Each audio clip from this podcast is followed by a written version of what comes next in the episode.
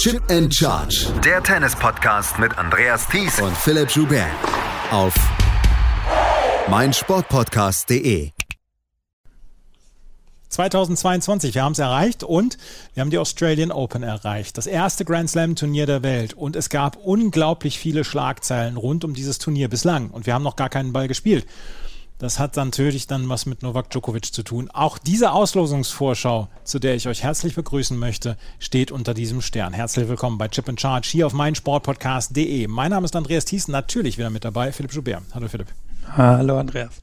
Ja, wir wollten eigentlich gestern aufnehmen, also am Donnerstag, direkt nach der Auslosung. Aber wir wussten zu dem Zeitpunkt noch nicht, kann Novak Djokovic spielen oder nicht. Das hat sich bis heute auch noch nicht geändert. Wir wissen immer noch nicht mehr. Aber Philipp, er ist ein zweites Mal, ihm ist ein zweites Mal das Visum entzogen worden. Jetzt gab es heute, sehr spät abends, am Freitagabend in Melbourne gab es eine Anhörung und es wird eine Entscheidung wohl am Sonntag getroffen werden. Also, die Anwälte von Novak Djokovic haben auch gesagt, wir wollen so schnell wie möglich eine Lösung herbeiführen.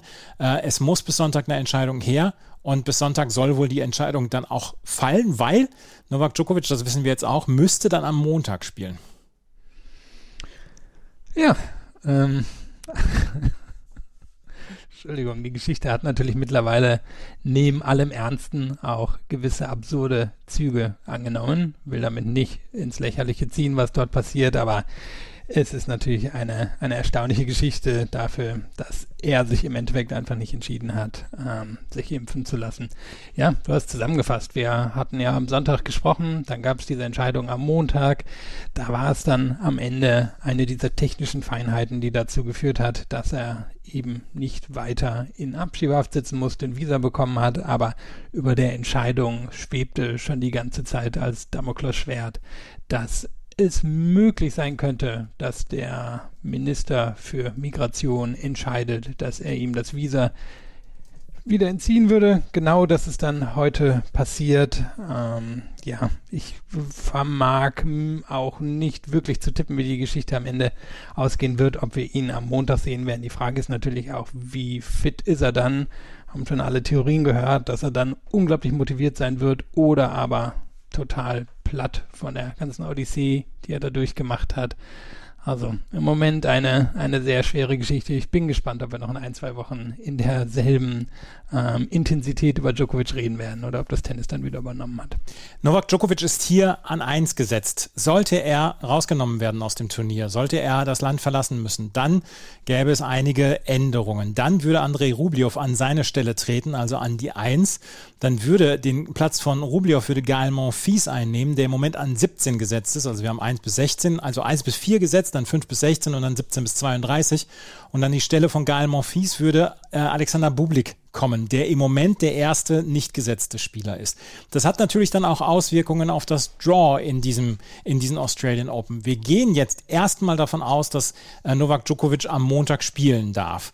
Wenn er nicht spielen sollte, dann müsste äh, Andrei Rublev, der noch in der unteren Hälfte ist, sein Match, was er eigentlich für Dienstag vorbereitet, auf Montag vorbereiten. Der wäre eigentlich so ein bisschen ein kleiner Verlierer in dieser äh, Nummer. Aber wir gehen jetzt erstmal in diesem Draw davon aus, dass Novak Djokovic spielen wird. Anders kriegen wir es im Moment nicht hin. Ansonsten hätten wir am äh, Sonntagnachmittag aufnehmen müssen und dann ist die ganze Sache ja schon wieder nicht mehr aktuell am Montagmorgen. Also, wir gehen erstmal davon aus, dass Novak Djokovic am Montag spielen wird.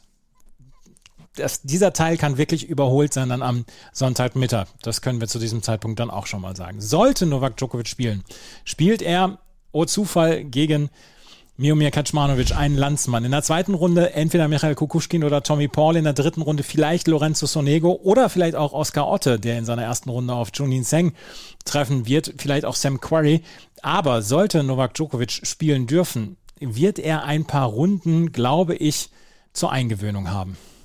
Auf jeden Fall. Also die Auslosung hat es gut mit ihm gemeint nach der Woche, die er da hinter sich hat. Und du hast angesprochen, erster Gegner, Miomir Kecmanovic, sollte man nicht unterschätzen, ist ein Serbe, der sehr solides Tennis spielt, ein richtig guter Junior war, sich bei den Herren etabliert hat als einen Top 50 Spieler, der aber selten in der Lage ist, mal einen Top-Spieler wirklich in Bedrängnis zu bringen. Einfach weil es fehlt so die eine Waffe im Spiel, aber er kann halt nett mitspielen. Und das würde ich auch erwarten, dass er gegen Djokovic nett mitspielt. Das angesprochen, Tommy Paul vielleicht in der zweiten Runde auch ehrlich gesagt eher ein netter Mitspieler als jemand, der jetzt Djokovic in Gefahr bringen könnte. Kukuschkin wäre da vielleicht eher jemand, aber der ist auch schon einiges weg von seinem Zenit. Also eigentlich sieht es ganz gut aus für Djokovic und wenn wir noch ein klein bisschen weiter runter gucken, auch in der vierten Runde würde wahrscheinlich nicht unbedingt der Gegner warten, der Djokovic jetzt in Gefahr bringen sollte.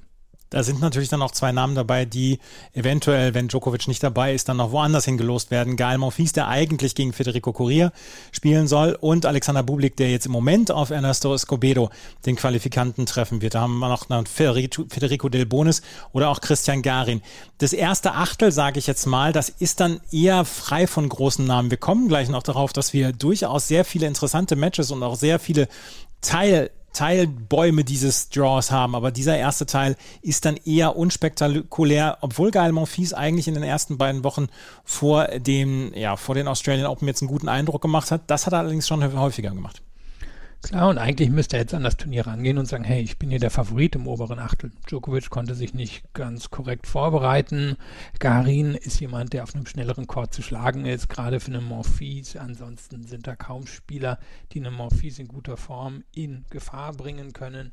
Also eigentlich wäre es sein Teil der Auslösung und es wäre eigentlich die Chance, mal richtig weit bei den Australian Open zu kommen. Aber das haben wir ehrlicherweise auch schon häufiger gesagt. Von daher, ob es Morphis am Ende schaffen könnte, so eine Chance zu nutzen, ich glaube eher nicht. Also wenn, wenn wir einen Halbfinalisten sehen ähm, aus diesem Teil der Auslosung, abseits von Djokovic, dann kommt er wahrscheinlich eher aus dem zweiten Achtel und nicht unbedingt aus diesem Achtel.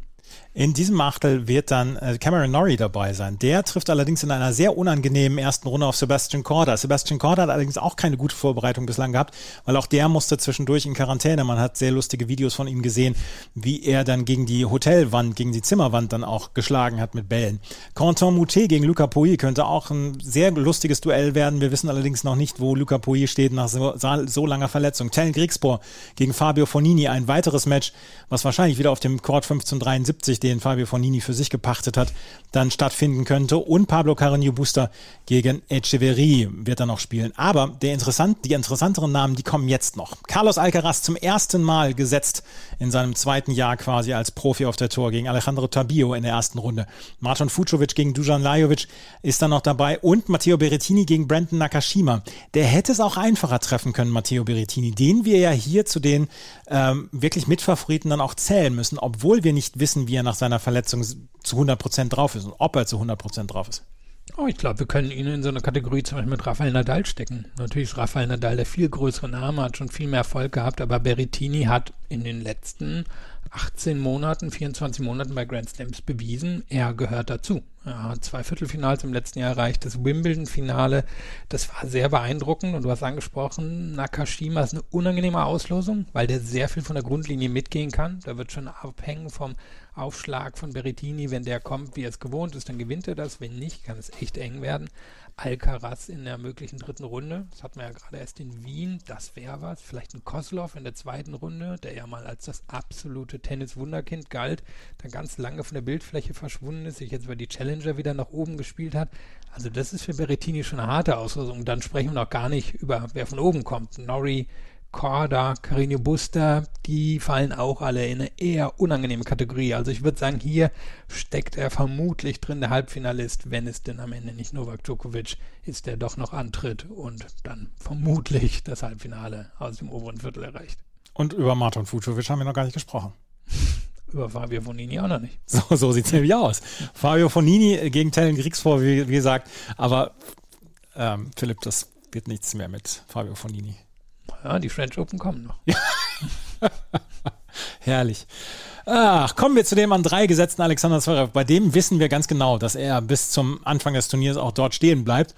Der trifft nämlich in seiner ersten Runde auf Daniel Altmaier. Ein deutsch-deutsches Duell in dieser ersten Runde. Zweite Runde könnte dann John Millman warten gegen Feliciano Lopez, der nach wie vor an seinem Rekord schraubt von ähm, aufeinanderfolgenden Grand Slams. Er ist bei Mitte 70 inzwischen, die er jetzt ähm, hintereinander bestritten hat, ohne eine Verletzung zwischendurch. Äh, Yoshihito Nishioka ist dann noch mit dabei und Lloyd Harris in der dritten Runde. Im Achtelfinale könnte Dennis Shapovalov oder Riley Opelka warten. Ähm, das ist eine knifflige Auslosung, wie ich finde, für Alexander Zverev, der von der ersten Runde an eigentlich auf der Hut sein muss. Daniel Altmaier könnte ich mir vorstellen, dass er das noch sicher gewinnt. John Millman kann unangenehm sein, gerade in Australien. Und ab der dritten Runde könnte es wirklich knifflig für ihn werden. Finde ich jedenfalls. Na, finde ich auch. Ich glaube nicht, dass das jetzt eine Auslosung ist, wo er einfach durchwandern. Denn, er hat jetzt überragende Service-Tage. Das haben wir auch schon bei den Australian Open gesehen, wo er vier, fünf, sechs Matches in Folge eine richtig hohe Aufschlagsquote hat. Dann wird ihn keiner von denen hier, außer vielleicht Schapowalow, gefährden können. Aber wenn er es nicht hat, dann könnte es eng werden. Also gegen Daniel Altmaier wird er vermutlich gewinnen. Da gehe ich jetzt von aus. Der dürfte ihm auch liegen.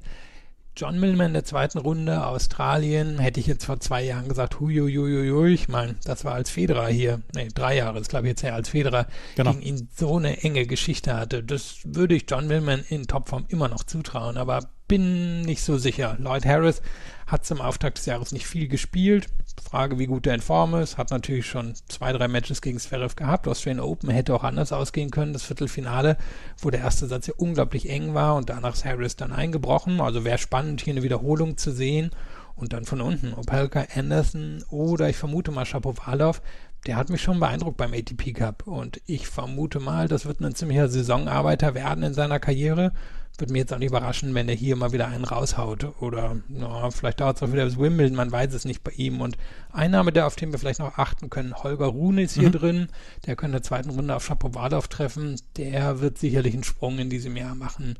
War Nummer eins bei den Junioren, hat letztes Jahr schon ein sehr gutes Match gegen Djokovic bei den US Open gehabt der wird, ja, glaube ich, 20, 30, 40, 50 Plätze in diesem Jahr nach oben gehen. Würde mich nicht überraschen, wenn er bei einem Grand Slam auch mal ein großes Resultat hätte. Und steht jetzt unter den Top 100 in der Weltrangliste zum ersten Mal in seiner Karriere. Und Holger Rune ist noch keine 19 Jahre alt. Also auf den müssen wir auf jeden Fall achten in den nächsten Jahren. Und das könnte wirklich ein sehr äh, lustiges Zweitrundenduell gegen Dennis Shapovalov werden, sollte er Sun Kwon besiegen. Ähm, Shapovalov trifft auf Laszlo Djere aus Serbien. Dann kommen wir nach unten weiter. Hubert Hurkacz trifft in der ersten Runde auf Igor Gerasimov. Hurkacz, der einen ordentlichen ATP-Cup hatte, aber von dem wir auch nicht zu 100 Prozent wissen, wie gut er drauf ist. Wie gut er drauf ist, das wissen wir im Moment von Arslan Karatsev, der ja letztes Jahr das Halbfinale erreicht hat und hier eine ganze Menge an Punkten wird verteidigen müssen. Der trifft in seiner ersten Runde auf Frau Momonar. Und dann kommen wir nach ganz unten. Da trifft er nämlich erstmal Karen Katschanov auf Dennis Kodler. Ähm, Peter Gojovcik trifft auf Benjamin Bonsi. Ähm, Yannick Hanfmann trifft auf Thanasi Kokinakis. Yannick Hanfmann hat sich durch die Quali durchgespielt. Thanasi Kokinakis im Moment so ein bisschen in der Form seines Lebens. Das könnte auf einen richtig großen Platz gehen. Kokinakis zu dem Zeitpunkt, wo wir gerade sprechen, im dritten Satz im Halbfinale in Adelaide mit äh, Marin Cilic verhaftet. Und dann ganz unten der große Unbekannte in diesem Turnier, Rafael Natal. Der trifft in der ersten Runde auf Marcus Giron. Könnte dann in der zweiten, Halb in der zweiten Runde auf Thanasi Kokinakis treffen. Und das wäre natürlich Rod Laver Arena Night Session.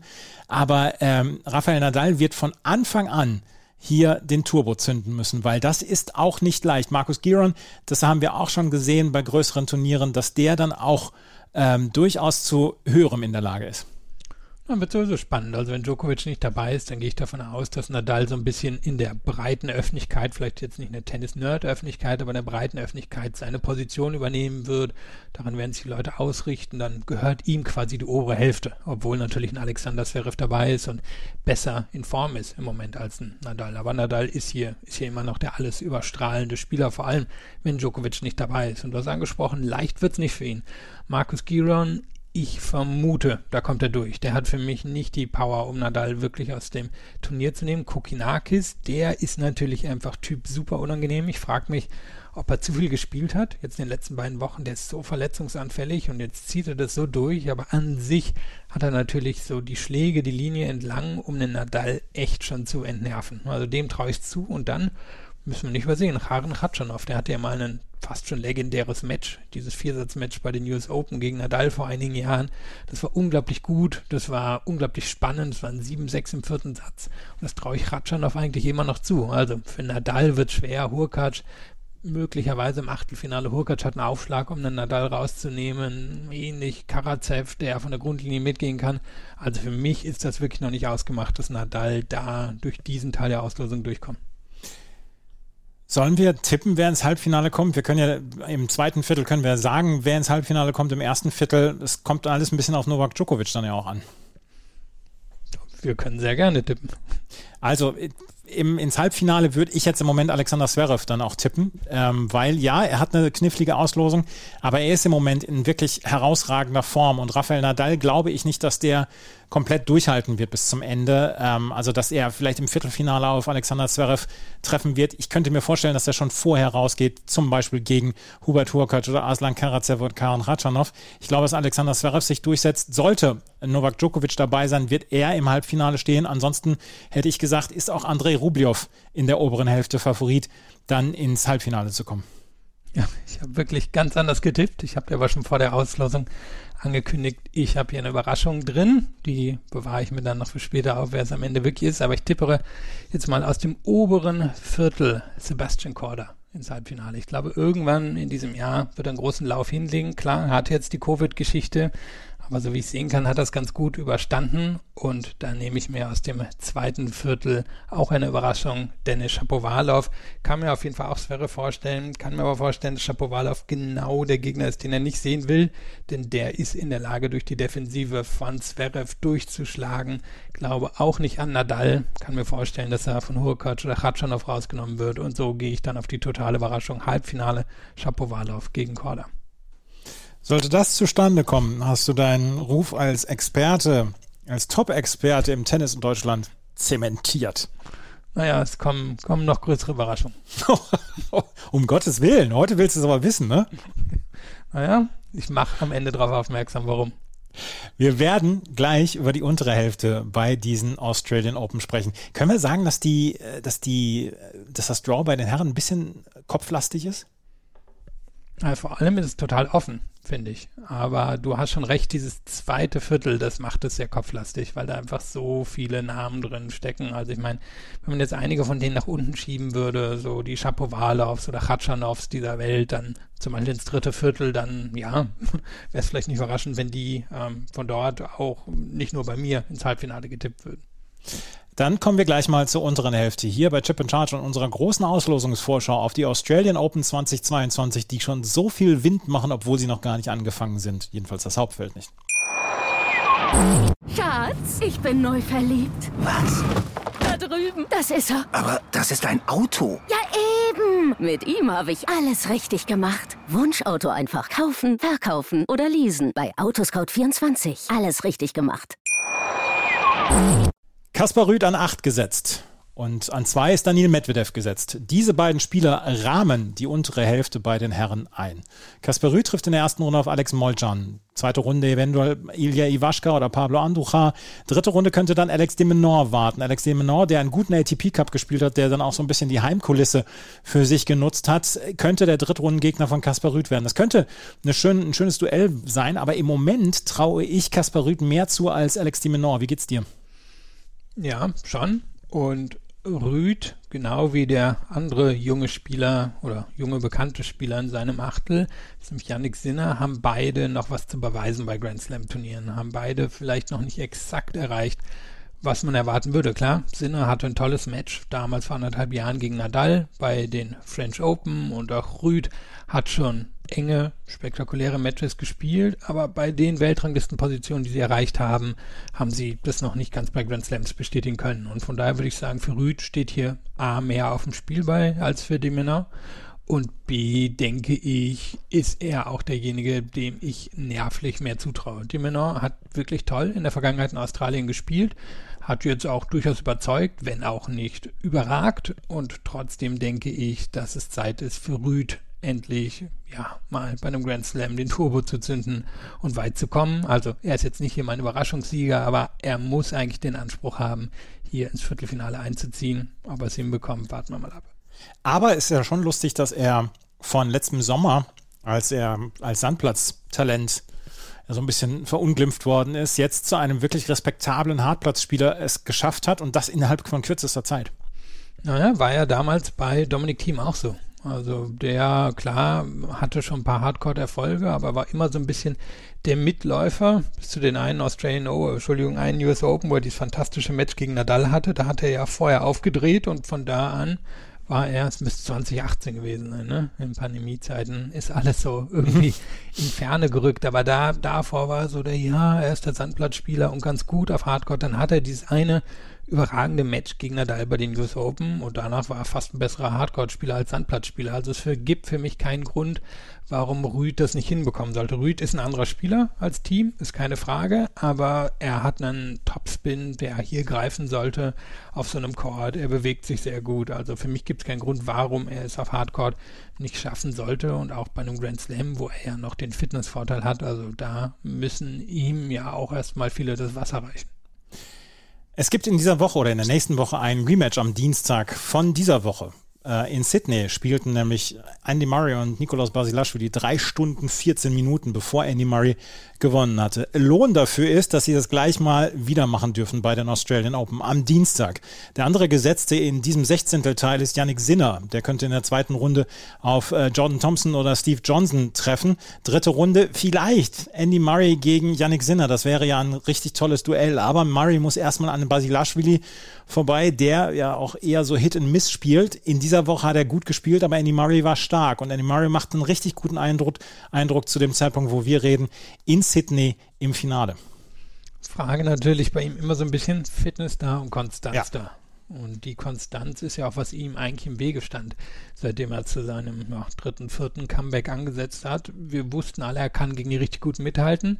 Er hat es aber nicht so richtig weit in den Turnieren geschafft. Und das hat er in dieser Woche gemacht, hat sehr gut gegen Basilashvili gespielt, hat das dann auch geschafft, quasi diesen Sieg nochmal zu bestätigen in den Runden danach. Und auch das ja erstmal ein Erfolg für ihn. Und ich traue ihm auch zu, hier Basilashvili nochmal rauszunehmen, wobei man immer sagen muss, Basilashvili muss nicht mal in Topform sein, um einen Topspieler rauszunehmen. Der kann, der kann einfach jeden abschießen. Also Murray leichter Favorit, aber auch nicht mehr. Und trotzdem sollte sich wahrscheinlich alles hier auf Sinner konzentrieren. Der hat zwei erste gute Runden, wäre für mich der Favorit gegen Murray oder Basilashvili und wäre auch jemand, der Rüd, Diminor oder wer auch immer von dort kommt, mindestens die Stirn bieten kann. Eigentlich gilt ja eben für ihn dasselbe wie für Rüd. Es wird Zeit, dass er das bei einem Grand Slam bestätigt, was er außerhalb der Grand Slam schon gezeigt hat.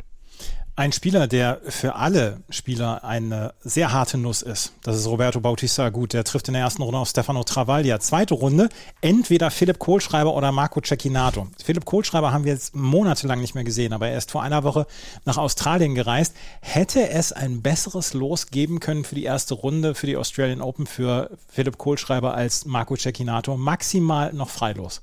Ja, war auch gerade kurz ähm, über die Auslosung gucken, vielleicht ein, zwei der Qualifikanten, die eigentlich nicht so die Hardcore-Götter sind, aber ja, also Coldschreiber hatte ja schon ein bisschen Glück, dass er reingerutscht ist. Und jetzt das, also er wird vermutlich dann in der zweiten Runde ausscheiden gegen den Bautista gut, wenn es dazu kommen sollte. Ich glaube, dafür ist der einfach noch zu gut. Und trotzdem glaube ich, ist Kohlschreiber wirklich da angekommen in seiner Karriere, wo er einfach naja, jedes dieser Grand Slam-Turniere für sich zelebriert und naja, gegen Cecchinato sollte eigentlich ein guter Partygast werden. Francis TFO trifft in der ersten Runde auf Marco Trungeliti und Maximilian Matera, der zweite DTB-Qualifikant, trifft auf Taylor Fritz. Was traust du Taylor Fritz zu? Weil ich habe nach wie vor so ein bisschen Probleme, ihn einzuordnen und da auch dann zu sagen, ja, er gehört vielleicht zu dieser äh, Favoritenreihe von 10 bis 12, 10 bis 13 oder so. Er ist in 20 gesetzt und er hat ja auch seinen Verdienste, aber irgendwie ist das der ganz große Bums noch nicht da. Ja, gerade auch nochmal geguckt, noch nie eine vierte Runde bei einem Grand Slam Turnier erreicht. Genauso fühlt sich das natürlich auch an. Ich fand, es war eigentlich eine gute Phase, die er da so ab den French Open, wo er sich ja verletzt hatte, dann hingelegt hat. Er kam etwas überraschend in Wimbledon schon wieder zurück und hat danach gut gespielt, hat sich jetzt in diese Position hier gearbeitet.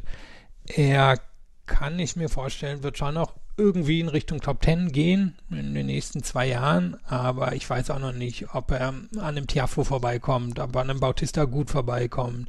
Wäre mir nicht mal sicher, ob er einen Kohlschreiber besiegen könnte, wenn die in der dritten Runde aufeinandertreffen.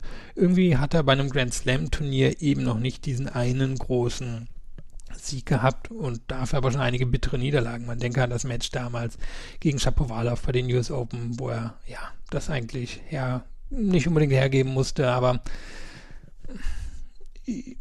Also, ich glaube, Fritz wird Sprünge machen, sagen wir so, in den nächsten ein bis zwei Jahren und in Richtung Top Ten gehen, aber ich weiß nicht, ob es hier schon sein wird. Ich traue dem auch noch nicht und zwar so lange nicht, bis er es gezeigt hat. Und wird sich vielleicht an der harten Nuss Sportistar gut die Zähne ausbeißen. Wäre nicht der Erste. Wäre, genau, wäre nicht der Erste. Grigor Dimitrov, der eigentlich auch einen guten Eindruck hinterlassen hat jetzt hier in den letzten Wochen, trifft auf Jiří Lelecka in der ersten Runde. Zweite Runde könnte Benoit Per warten. Dritte Runde dann Stefanos Tsitsipas. Der trifft auf Michael Ümer in der ersten Runde. Stefanos Tsitsipas ist eine der ganz großen Unbekannten in diesem äh, Draw, weil wir nicht wissen, wie geht es seinem Arm. Beim ATP Cup machte er keinen wirklich herausragend fitten Eindruck. Also für mich ist er mit am schwersten einzuschätzen aus dieser gesamten ich sage jetzt mal Top 8. Mhm. Ja, würde ich zustimmen. Ich traue mir den Sieg zu, also das Turnier zu gewinnen.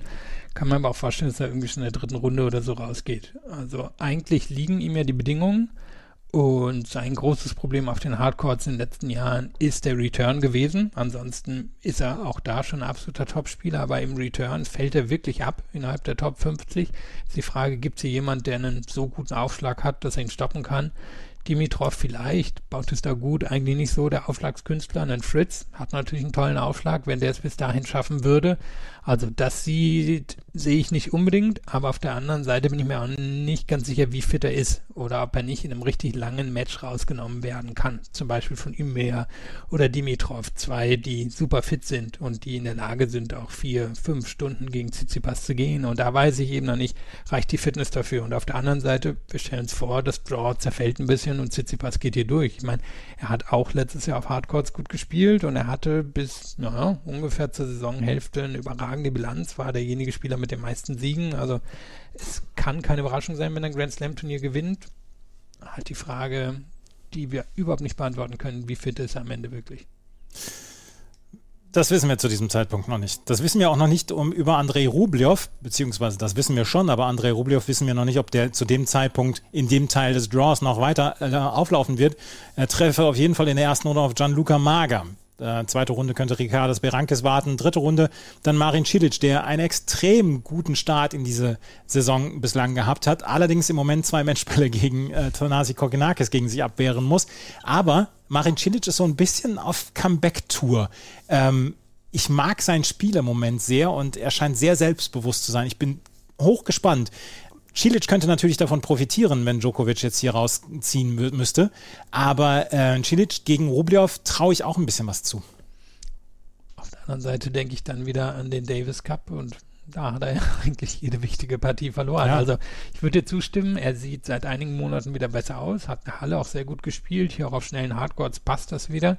Frage mich aber, ist er in der Lage, ein so hohes Grundniveau zu erreichen, dass er sich selber kein Bein stellen kann? Denn das war es ja bei ihm immer auch in den Zeiten, wo er ein richtig guter Top-5-Spieler war, war immer in der Lage, wirklich jedes Resultat herzugeben. Aber dadurch, dass das Grundniveau so hoch war, war es dann manchmal egal, dass er gestolpert ist. Und das frage ich mich, ist das da? Also er sollte hier durch die ersten beiden Runden durchgehen. Wenn er dann auf Rublev trifft, bei dem wissen wir natürlich noch nicht, der hatte auch eine Covid-Erkrankung, der hat, glaube ich, auch noch nicht gespielt in diesem Jahr, wissen wir also auch noch nicht, wie fit er ist. Wenn der da auch noch rausfällt, dann sollte Cilic auf jeden Fall in die vierte Runde gehen. Was heißt jeden Fall? Er ist auch hier schon gegen, gegen nicht so große Namen rausgegangen. Aber ich traue mich auch nicht, ihn richtig weit in diesem Turnier zu tippen, einfach weil das Grundniveau nicht mehr dem entspricht, wo er mal war, als er ja hier zum Beispiel auch das Finale erreicht hat. Wir werden es sehen, was Marin Cilic anrichten kann. Und ähm, da müssen wir jetzt nochmal gerade gucken. Ah, es, es, ist noch im Gange, das Spiel. Ich, wir, wir gucken gleich nochmal drauf. Ähm, Daniel Evans, der hat heute gegen Aslan Karatsev verloren in einem wirklich fantastischen Match, wo der zweite Satz im Tiebreak mit 15 zu 13 entschieden worden ist für Evans. Trifft auch da David Goffin. Der ist nach wie vor in Aufbauarbeit und scheint im Moment noch nicht so der Gegner zu sein für jemanden wie Evans, der vor Selbstbewusstsein strotzt. Zweite Runde, Alexei Popperin oder Arthur Rinderknecht, Rinderknecht heute zum ersten Mal das Finale eines ATP-Turniers erreicht. Und dritte Runde könnten entweder Emil Roussouvori oder Felix Auger-Aliassime ähm, warten. Das ist für mich der spannendste Teil in der unteren Hälfte. Würde ich dir zustimmen. An sich müsste Auger Alassim dasselbe sagen, was ich Rüd und Sinner ins Buch geschrieben habe, nämlich, dass das jetzt sein Teil der Auslosung ist und er den Anspruch haben muss, hier weit zu kommen. Aber hat uns natürlich auch noch nicht ganz so häufig gezeigt. Das ist bei ihm immer so ein bisschen das Problem. Tue mich auch schwer, da jemanden wirklich durchzutippen. Evans hat mich beeindruckt, keine Frage. Pupyrin hat bei den Australian Open schon richtig gute Auftritte gehabt. Rinderknecht kann ich selber noch gar nicht so einschätzen. Für mich immer noch jemand, den ich eher auf der Challenger Tour verorte. Rusevori hat da schon den Sprung rausgeschafft. Also an sich Auger Aliassims Teil der Auslosung. Auf der anderen Seite würde es auch niemand überraschen, wenn er jetzt Popyrin zum Beispiel in die vierte Runde einziehen würde von diesem, ja, was ist das denn dann, ein Sechzehntel der Auslosung. Also, ähm, Felix Roger Yassim gegen Dan Evans könnte eine dritte Runde sein. Allerdings, hier sind wirklich einige Stolpersteine dabei. Auch Alejandra Davidovic Fokina, der ja bei Grand Slams durchaus gerne mal die Ehrenrunde dreht, könnte hier sich noch als Stolperstein erweisen. Diego Schwarzmann trifft in seiner ersten Runde auf Filip Krajinovic. Da könnte dann in der dritten Runde John Isner warten. Allerdings hat der so ziemlich das unangenehmste Los, was man in diesen Tagen dann auch bekommen kann für eine erste Runde, nämlich Maxim Cressy er ist in Frankreich geboren, heißt eigentlich Maxime Cressy. Wir haben schon drüber geredet. Ähm, Maxime Cressy könnte hier der große Stolperstein von John Isner werden, der auch nicht mehr im Zenit seines Könnens ist. Und Maxime Cressy fliegen so ein bisschen im Moment die Herzen zu, weil er so schönes Surf and Volley spielt. ja, es gibt Leute, die da wirklich noch sehr große Fans von sind. Natürlich. Ja, ich weiß auch nicht, ob Isner das Spiel hat, um einen Surfen-Volley-Spieler permanent in Gefahr zu bringen. Also zumindest nicht mehr. Er ist wirklich nicht mehr so schnell, wie er das einst mal war. Und er war nie so richtig schnell.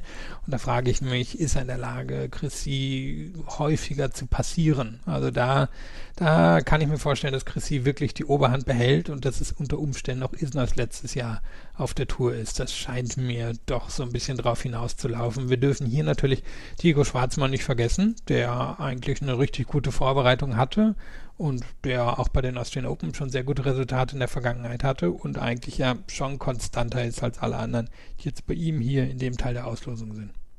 Also Maxim Cressy gegen John Isner, ein Match, auf das wir achten könnten, was man nicht unbedingt, wo man sich nicht unbedingt vielleicht den Wecker für drei Uhr morgens stellen sollte, weil das ist dann ja doch eher ein Match, was in wenigen Punkten oder in wenigen äh, Ballwechseln dann auch entschieden wird. Aber ist auf jeden Fall ein interessantes Duell. Hugo Imbert ist an 29 gesetzt, trifft auf Altmeister Richard Gasquet. Bocic von der Sandsrulp trifft auf Jan Lennart Struff, der, dem das seltene Glück zuteil geworden ist, dass er nicht gegen einen gesetzten Spieler ran muss. Allerdings, Bocic von der Sandsrulp befindet sich auch in richtig guter Form.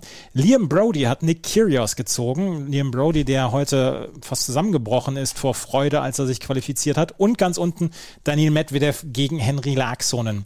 Es ist natürlich, dass man denkt, ah, Daniel Medvedev gegen Nick Kyrgios, zweite Runde, das wäre ganz großartig. Allerdings befindet sich Nick Kyrgios im Moment erstens noch ein bisschen in Rehabilitierung, in Rehabilitation quasi, weil er lange verletzt war. Zweitens befindet er sich im Moment noch in Quarantäne und kommt wahrscheinlich erst am Montag raus. Es könnte ein Stinker werden, sollte Nick Kyrgios an Liam Brody vorbeikommen oder überhaupt antreten. Ansonsten, wenn beide gut drauf sind, könnten wir ein erstes frühes Highlight in diesem, in diesem Turnier haben. Ja, vor allem hat er eine Bilanz von 2 zu 0 gegen Daniel Medvedev. Also nicht ähm, unvorstellbar, dass er den besiegen würde, wobei Medvedev natürlich mittlerweile um einiges konstanter und auch besser ist, als er damals war, als diese Resultate so vor zweieinhalb, drei Jahren zustande gekommen sind. Also bei Kyrgios traue ich mir auch noch nicht so richtig zu, zu sagen, was dort passiert. Spannend ist hier dann natürlich auch noch Jan-Lennart Struff, der auf Botik van der Sandschroot trifft. Wahrscheinlich zusammen eine der längsten Buchstabenkombinationen, die wir je bei den Australian Open hatten. Beide in der Weltrangliste ziemlich nah beieinander, im Race letztes Jahr ziemlich nah beieinander gewesen. Also das ist ein Ding auf Augenhöhe, könnte allerdings wirklich sein, dass für ihn, auch wenn er mal nicht auf Novak Djokovic trifft, die Australian Open schon wieder ziemlich früh zu Ende gehen. Darf ich als erster sagen, wer ins Halbfinale kommt? Bitte, bitte, darfst gleich zum Sieger durchtippen. Yannick Sinner wird ins Halbfinale kommen, weil ich traue es weder, ähm, ich traue es weder Stefanos Tsitsipas zu, noch Kasper Rüth hier weit zu kommen. Ich glaube, dass Yannick Sinner, dass das das variantenreichste Spiel hat für diesen Court, für diese dann ja auch etwas schnelleren Courts. Und Daniel Medvedev wird auch ins Halbfinale kommen. Dann wird Medvedev gegen Sinner äh, gewinnen und im Finale wird Medvedev gegen Alexander Zverev gewinnen. Das ist ein bisschen stating the obvious, aber ähm, dafür haben wir dich ja heute da, dass du hier für die Überraschungen sorgen kannst. Absolut. Ich habe Medvedev auch im Halbfinale und dann habe ich mich erinnert, meine Güte, die Australian Open 2002, 20 Jahre her. Was hatten wir damals? Thomas Johansson. Thomas Johansson, ja. hat die gewonnen. Also, wir brauchen mal wieder einen Thomas Johansson. Und wer ist Thomas Johansson in diesem Szenario? Es muss natürlich Roberto Bautista gut sein, den ich ins Halbfinale tippe, der eine sehr gute Bilanz hat gegen Daniel Medvedev. Darum tippe ich ihn dann auch ins Finale. Auf der Gegenseite wartet Shapovalov, nachdem er Korda besiegt hat. Und dann ist Bautista gut, der stetere Spieler im Finale und holt sich im, naja, wirklich Spätherbst seiner Karriere noch einen Grand Slam-Titel. Roberto Bautista Agut gewinnt die Australian Open.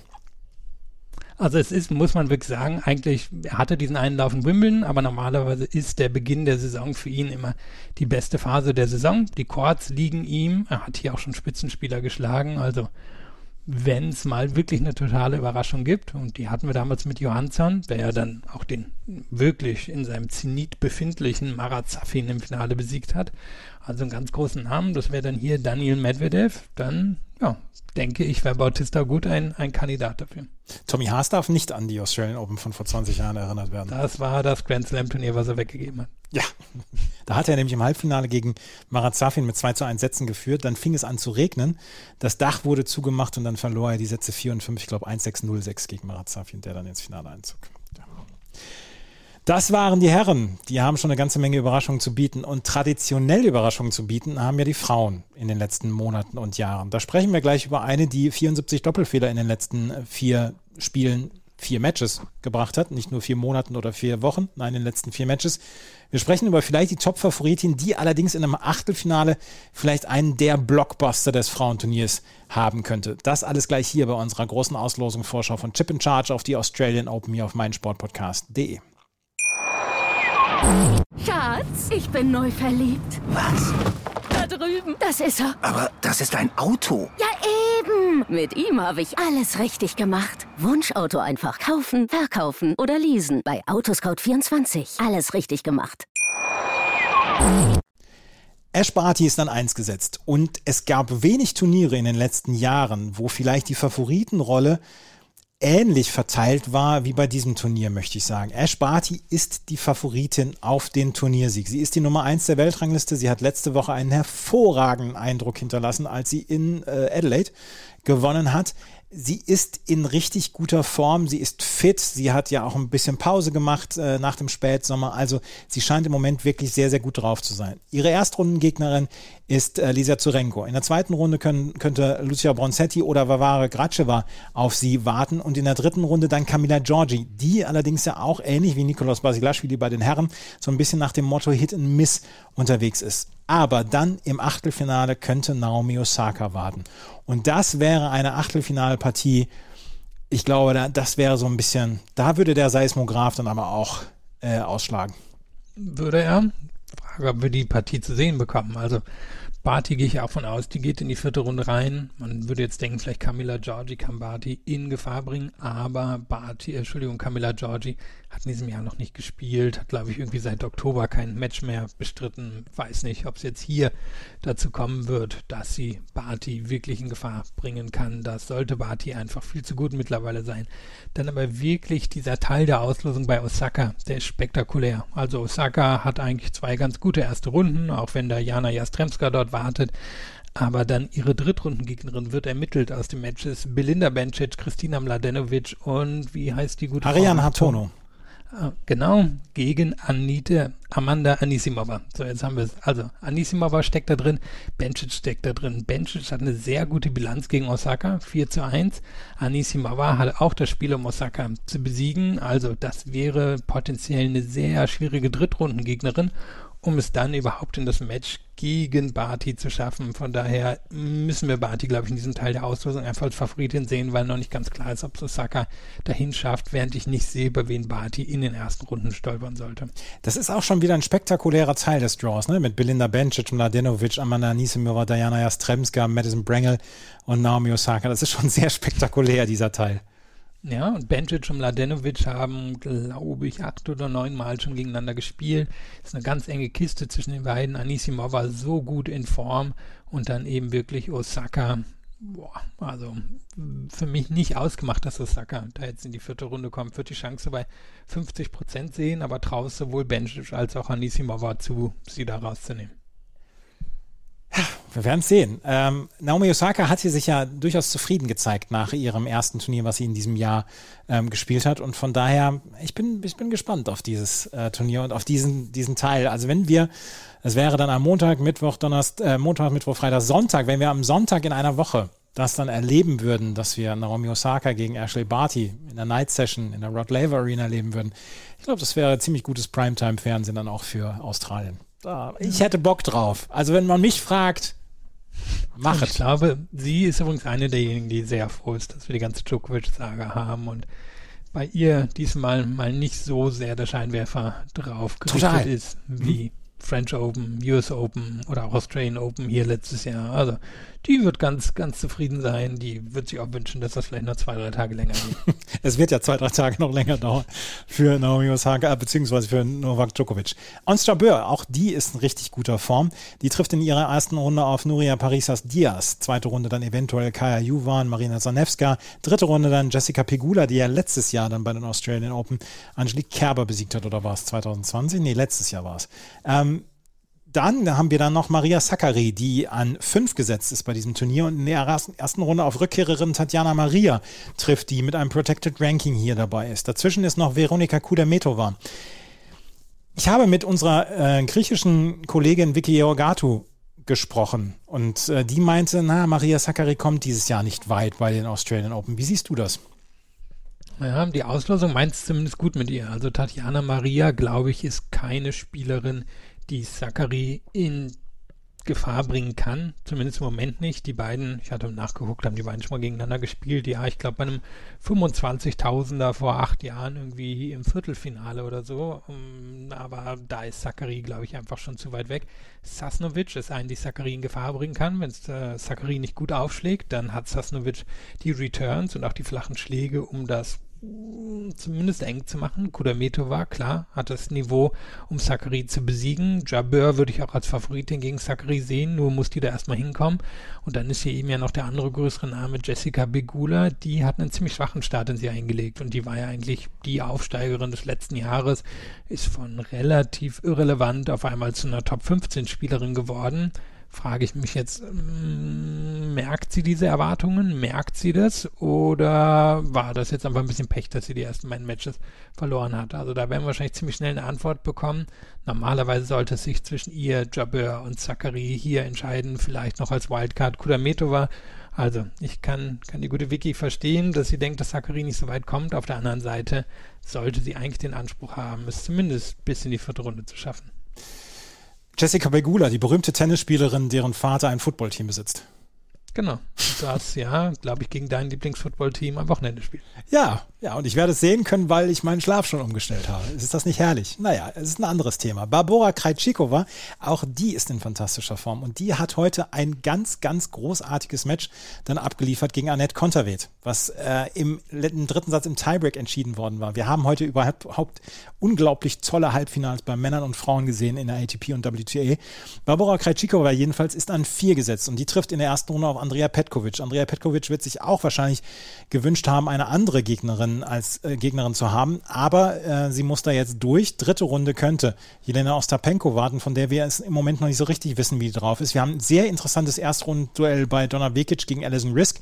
Alison Risk, die jetzt dann auch das ähm, Finale in Adelaide erreicht hat und ähm, die auch in ganz guter Form ist. Und dann kommt dann noch Elina Svitolina und Viktoria Azarenka. Viktoria Azarenka, die gegen die Ungarin Panna Udvadi äh, spielen wird. Petra Matic haben wir dann noch da und Julia Putinze war auch ein unglaublich interessanter Teil dieser oberen Hälfte. Ja, und eigentlich müsste man sagen, dass Krejcikova hier die ziemlich klare Favoritin ist, aber das hört sich natürlich immer noch sehr komisch an, sowas zu behaupten. Auf der anderen Seite, nachdem es ja im Herbst nicht so richtig gut lief, sie hatte Probleme beim Billie Jean King Cup, sie hatte Probleme dann beim Jahresendfinale, hat sie jetzt schon ziemlich überzeugt. Das war eine ziemlich beeindruckende Leistung bisher in dieser Woche. Und sie hat ja auch schon Erfahrung damit, mit so einem Turnier in den Grand Slam reinzukommen. Also ich traue ihr hier wirklich viel zu.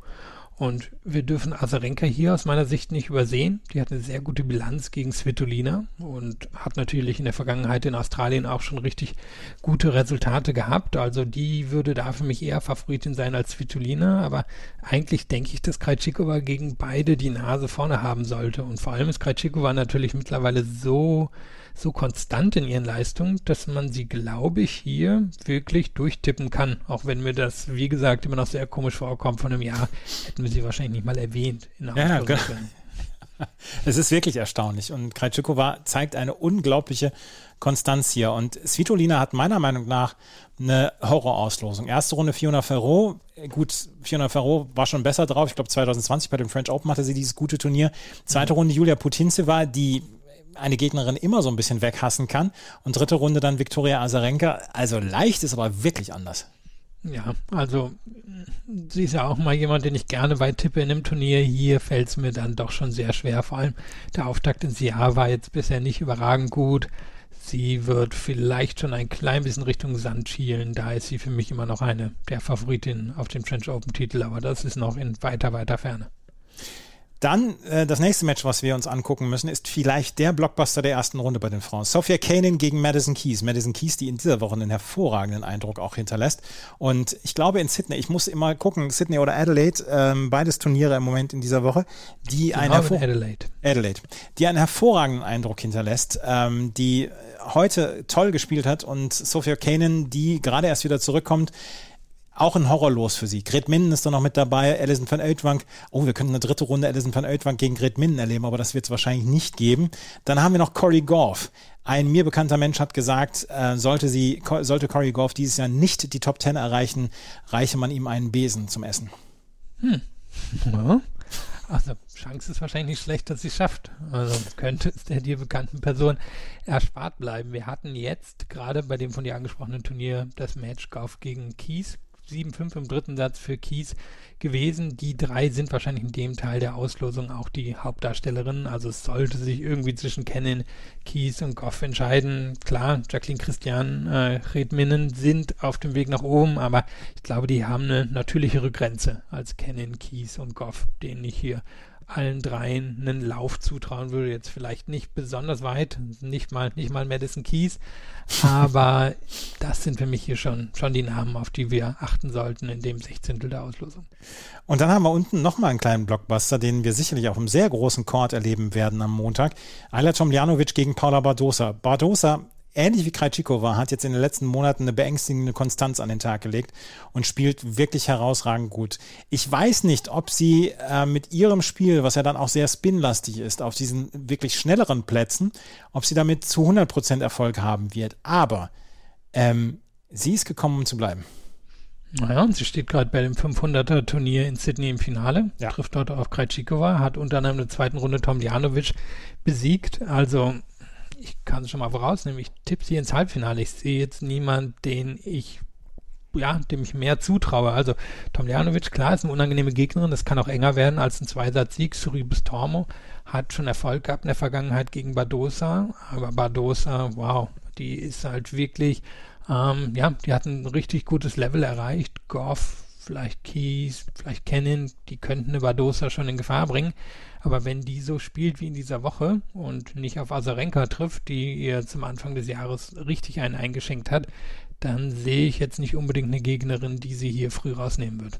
Ich habe auch Badosa gegen Esparti im Halbfinale. Ähm, könnte, also würde mich allerdings nicht wundern, wenn Badosa von Babora Krajcikova im Viertelfinale einfach sauber weggearbeitet und eingetütet wird. Ist auch möglich. Ähm, eben, ich bin mir gerade nicht ganz sicher, ob die beiden beim Jahresendfinale aufeinander getroffen sind. Ich glaube fast ja. Aber da müssen wir eben sagen, da schien Kretschik war total platt zu sein. Und an sich eigentlich ist Badosa für sie ein gutes Matchup. Kann ich mir also auch vorstellen. Bei Barty oben habe ich wenig Zweifel, dass dies ins Halbfinale schaffen wird. Und hier ist es relativ offen, aber ich finde auch, Krajcikova sticht hinaus mit Badosa, vielleicht noch Azarenka. Aber da, ja, trotz all der guten Namen sind das so für mich diejenigen, die, die über den anderen im Moment stehen. Sie haben nicht gegeneinander gespielt, sie waren in zwei verschiedenen Gruppen. Ah, okay. Das war die obere Hälfte. Ganz, ganz viel Pracht an Matches, die wir da erleben in der nächsten Woche. Und auch in der unteren Hälfte geht es ganz gut ab. Obwohl auch hier wir ein bisschen sagen können, ist auch eher kopflastig. Hm. Ja, findest du nicht? noch gar nichts überlegt, aber könnte schon sein. Wir sprechen gleich über die untere Hälfte bei den Frauen hier bei Chip in Charge und unserer großen Auslosungsvorschau auf die Australian Open. Schatz, ich bin neu verliebt. Was? Da drüben. Das ist er. Aber das ist ein Auto. Ja, Eben, mit ihm habe ich alles richtig gemacht. Wunschauto einfach kaufen, verkaufen oder leasen. Bei Autoscout24. Alles richtig gemacht. Annette Konterweht, die sich letztes Jahr in Cleveland im August gedacht hat, ach Mensch, verlieren ist dann auch blöd, das lassen mal die anderen machen. Ich gewinne ab sofort die ganzen Matches. Hat heute wirklich ein, ein unglaublich dramatisches Match verloren gegen Barbora Krejcikova. Das kann passieren, das passiert ganz vielen.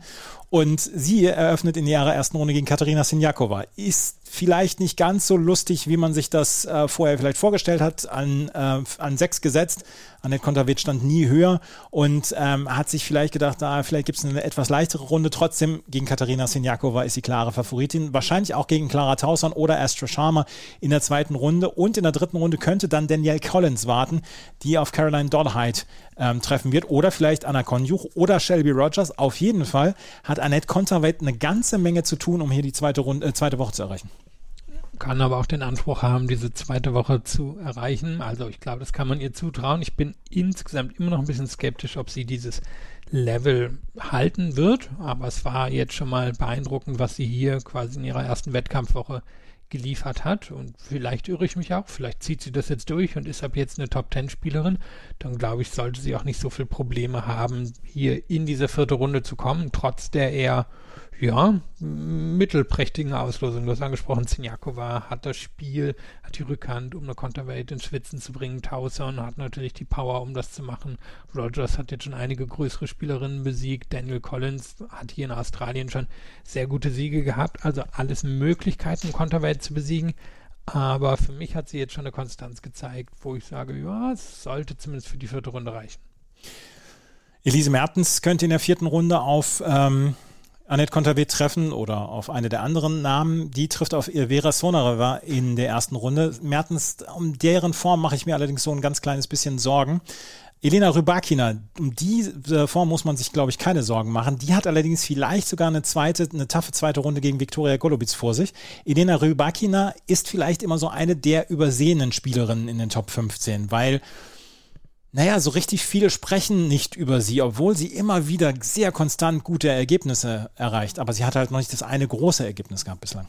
Ja, ihr fehlen so ein bisschen die ganz großen Siege und es wäre ja irgendwie eine bezeichnende vierte Runde, wenn wir Konterweit gegen Rybakina bekämen. Konterweit noch nicht so viele Top 15 Siege gehabt bei Grand Slam Turnieren. Rybakina hat sich schwer getan, bisher einen großen Namen rauszunehmen. Der ist Konterweight im Moment, vor allem mit ihrer Weltranglistenposition. Also käme es zu dem Duell, könnten beide so ein bisschen vielleicht den einen oder anderen Dämon hinter sich lassen und den Sprung ins Viertelfinale schaffen. Und das wäre ja für beide schon mal ein dickes Ding, obwohl beide auch schon mal diese Runde erreicht haben, aber nicht in der Konstanz, die sie jetzt in den letzten Monaten gezeigt haben.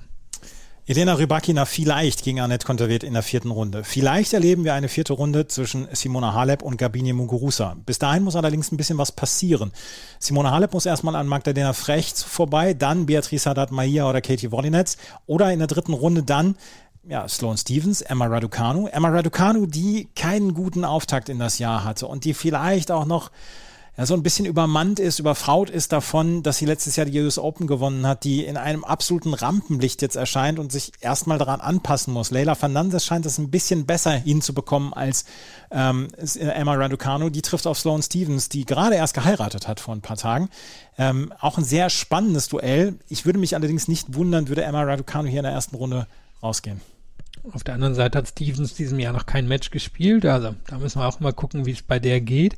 Ich glaube auch, dass ihr der Stil von Stevens besser liegt als der von Rybakina. Von der hat sie jetzt in Sydney gerade 0616 Niederlage abbekommen und ich glaube, Stevens liegt ihr da eher, weil Rybakina hat echt unglaublich Power. Das hat Stevens nicht in derselben Art und Weise. Also das halte ich für eine ziemliche 50-50 Sache, aber dann könnte in der dritten Runde Halep warten und nach der Form, die wir von Halep gesehen haben, denke ich, wäre Halep Favoritin sowohl gegen Stevens als auch gegen Raducanu. Also eigentlich ist es der Teil der Auslosung von Halep wäre jetzt natürlich keine Sensation, wenn Stevens oder Raducanu da durchkämen, haben beide immerhin schon Grand Slam Turnier gewonnen.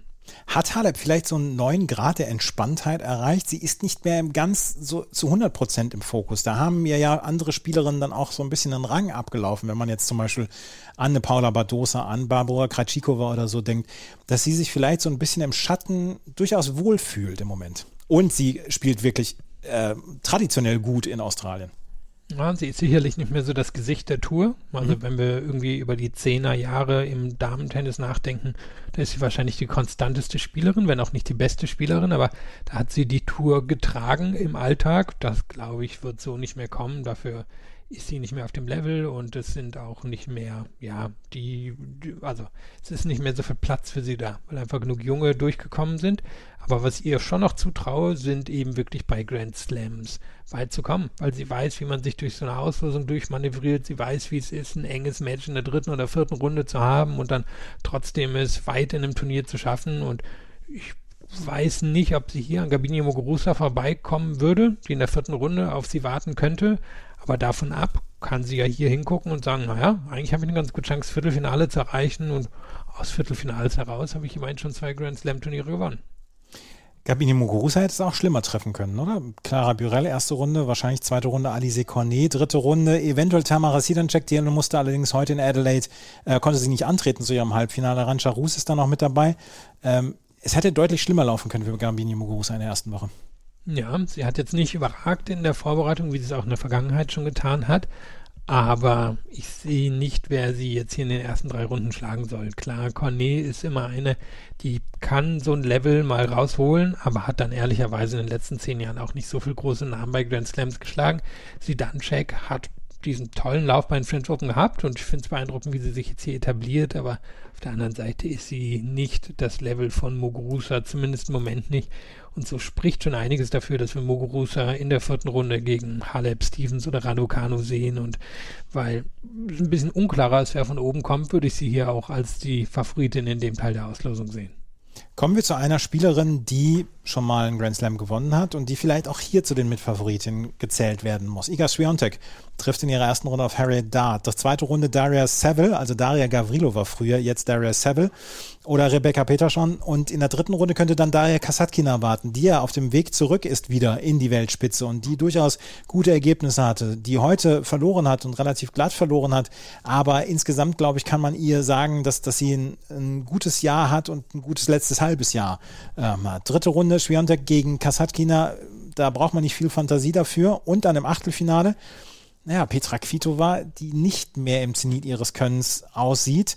Ähm, Anastasia Pavlyuchenkova, von der wir auch dieses Jahr noch nicht viel gesehen haben, das ist ein eher unsicherer Teil dann der Auslosung und könnte vielleicht wirklich Iga Swiatek in die Karten spielen. Ja, eigentlich sollte sie den Anspruch haben, denke ich, hier ins Viertelfinale einzuziehen aus dem Teil der Auslosung. Also durch die ersten zwei Runden sollte sie normalerweise durchgehen. Seville und Patterson, die Zweitrundengegnerinnen, sind sehr solide, genau wie Harriet Dart, aber keine, die jetzt in irgendeiner Form die Power mitgehen können. Dritte Runde Kasatkina kann das Leben unglaublich schwer machen, auch von der Schwiontek. Aber ich kann mir vorstellen, wenn Schwiontek da zum Beispiel ihren Spin oder ihre Winkel rausholt, dann kann selbst eine Kasatkina sich wirklich nicht mehr dagegen stemmen. Sevastova, die hier noch ist, sehe ich im Moment nicht so in der Form, in der sie auch schon in der Vergangenheit war. Dann hast du angesprochen, Petra Kvitova, die hat hier, glaube ich, vor einem Jahr gegen ihre Erstrundengegnerin Sorona Siestea sogar verloren und ähm, hat in der Vergangenheit auf jeden Fall schon Matches gegen sie verloren. Also da muss sie erstmal durchkommen und dann Pavlyuchenko jetzt hier noch drin. Ja, hm, mal gucken. Also klar, war jetzt beeindruckend, aber ich glaube nicht, dass sie auf dem Niveau im Moment von Schwiontek ist. Und dann sollten wir aber vielleicht noch erwähnen, dass hier Sam Stozer drin ist, die hier den Abschied als Einzelspielerin von den Australian Open geben wird. Sam Stoller, genau, wird den Abschied vom Einzel geben. Sie will das ganze Jahr noch im Doppel durchspielen. Hier in der ersten Runde trifft sie auf Robin Anderson, eine weitere Wildcard-Inhaberin dann aus den USA. Kommen wir zu Angelique Kerber. Die hat heute eine Presserunde gegeben für die in ähm, Melbourne ansässigen deutschen Journalisten. Ich konnte da reinhören und ähm, konnte mir das anhören, was sie zu sagen hatte. Sie hat sich kurz vor Weihnachten mit äh, Corona angestellt, infiziert. Sie hatte auch Symptome, sie hatte Fieber, sie hat sich ein paar Tage wirklich nicht wohlgefühlt, ist dann aus der Quarantäne rausgekommen, hat bei ihren Ärzten dann nochmal äh, Checks machen lassen für Herz und Lunge. Da ist alles in Ordnung gewesen, also keine Long-Covid-Anzeichen im Moment. Aber sie sagt, durch die verkürzte Vorbereitung und dass sie Sydney dann jetzt nicht mitspielen konnte, ist ihr Anspruch nicht sehr hoch und sie hat keine wirklich großen Ziele. Ansonsten wäre immer das Ziel natürlich die zweite Woche zu erreichen. In diesem Fall kann sie das nicht als Ziel angeben. Sie will nur von Spiel zu Spiel denken. Das Problem ist, das Erstrundenspiel das ist schon sehr, sehr tricky für sie. Kaya Kanepi, die sich ja in ihrer gesamten Karriere einen Sport daraus gemacht hat, eigentlich das ganze Jahr über unauffällig zu sein, um dann bei den Grand Slams große Spielerinnen rauszunehmen. Simona Halep wird sich dann auch noch äh, an sie erinnern. Ja, nicht nur die. Also Kanepi hat im vergangenen Herbst mal wieder Challenger gespielt, aber das haben wir jetzt schon so häufig gehabt. Dann kommt sie nimmt einen großen Namen raus und du hast es eben mit Kerbers Erkrankungen angesprochen. Eigentlich wäre es eine super Auslosung hier für sie, würde ich sagen. Sie ist neben Teil der Auslosung mit Arina Sabalenka, über die wir gleich noch sprechen werden. Da könnte Kerber sagen, meine Güte, sieht doch so super aus, aber es wäre wirklich keine Überraschung, wenn sie in der ersten Runde gegen Kanepi rausgeht. Die hat genau die Power, die hat die Erfahrung, die hat auch schon gegen Kerber gespielt. Also das könnte ganz gut passieren. In der dritten Runde könnte sie auf sie ähm, Leila Fernandes warten. Du hast angesprochen, die geht ein bisschen einfacher, vielleicht mit dem Druck um als Raducano. Raducano hat natürlich allerdings auch eine sportversessene Nation hinter sich in Form der Briten. Also da ist vielleicht ein bisschen einfacher für Fernandes. Muss mal gucken, ob Fernandes die Möglichkeit hat, hier zum Beispiel eine Kerber, eine Canepi rauszunehmen und dann stellen sie auf einmal schon wieder in der vierten Runde beim zweiten Grand Slam Turnier hintereinander. Das wäre natürlich eine Geschichte. Wie gesagt, Angelique Kerber hat keine Ziele in diesem Jahr. Zweite Runde könnte Marie Buskova warten oder Rebecca Marino, die sich endlich mal wieder für einen Grand Slam qualifiziert hat. Heidi Baptiste ist da auch noch mit dabei. Naja, und Leila Fernandes, du hast es gesagt. Ganz unten haben wir Maketa Vondrushova, von der wir auch nicht wissen, wie die Form im Moment ist. Und sie trifft dann auch noch auf eine gefährliche Gegnerin, auf Priscilla Hon, die auch einen sehr guten Saisonstand hatte. Da haben wir noch Ludmila Samsonova, die letztes Jahr auf Rasen so reüssiert hat. Und dann ganz unten, und das ist eine der bemerkenswertesten Geschichten des Tennisjahres bei den Frauen, Storm Sanders gegen Arina Sabalenka. Storm Sanders jetzt weniger, aber es ist Arina Sabalenka. Und die scheint den Aufschlag Jips zu haben, weil sie hat in den ersten beiden Matches dieses Jahres zweimal verloren. Das kann passieren. Das Problem, sie hat 39 Doppelfehler dabei geschlagen. Sie hat 74 Doppelfehler in ihren letzten vier Matches geschlagen. Zwischendurch musste sie von unten aufschlagen. Arina Sabalenka im Moment sehr verunsichert und Storm Sanders, könnte ich mir vorstellen, geht an dieses Match sehr selbstbewusst dran. Ja, hat dann natürlich auch das Publikum hinter sich, ja. ist genau die Persönlichkeit für sowas, eine Linkshänderin unangenehmer Typ. Also normalerweise würde man sagen, da geht Sabalenka durch, keine Frage, aber unter den Umständen wird es wirklich nicht überraschen. Also eigentlich ist es, ich hatte angesprochen, eine gute Auslösung für Kerber, eigentlich ist es natürlich auch eine gute Auslösung für Sabalenka. Also Sabalenka jetzt in Form von Wimbledon letztes Jahr würde hier durchgehen und im Viertelfinale stehen, mindestens. Aber das traue ich ihr im Moment auch nicht so richtig zu, denn normalerweise kommt so eine Aufschlagsgeschichte ja nicht wirklich wieder zurück. Wir hatten das mit Zverev vor ein paar Jahren, der dann beim ATP Cup so schlecht serviert hat und dann sein Aufschlagstraining eingelegt hat und dann auf einmal sein Surf wiedergefunden hat. Aber ob das Sabalenka auch so gelingt, da bin ich mir nicht ganz so sicher. Von daher für mich im Moment auch eine, die schon ziemlich früh rausgehen könnte.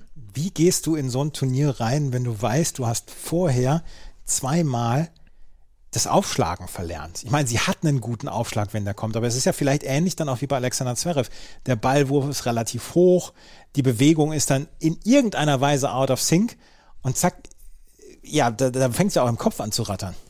Ja, und vor allem ist dann noch das Problem in Australien, ist es häufig schwierig tagsüber zu servieren, weil die Sonne auch in den großen Stadien da ein Faktor ist. Also das ist gar nicht so einfach und na, von der Grundlinie ist es ja auch nicht so, dass jetzt die Konstanz in Person ist. Es ist ja nicht so, dass sie jetzt irgendwie ein Hochprozentspiel ähm, an den Tag legt und irgendwie fast jeden Ball reinbekommt, sondern da geht sie aufs Risiko.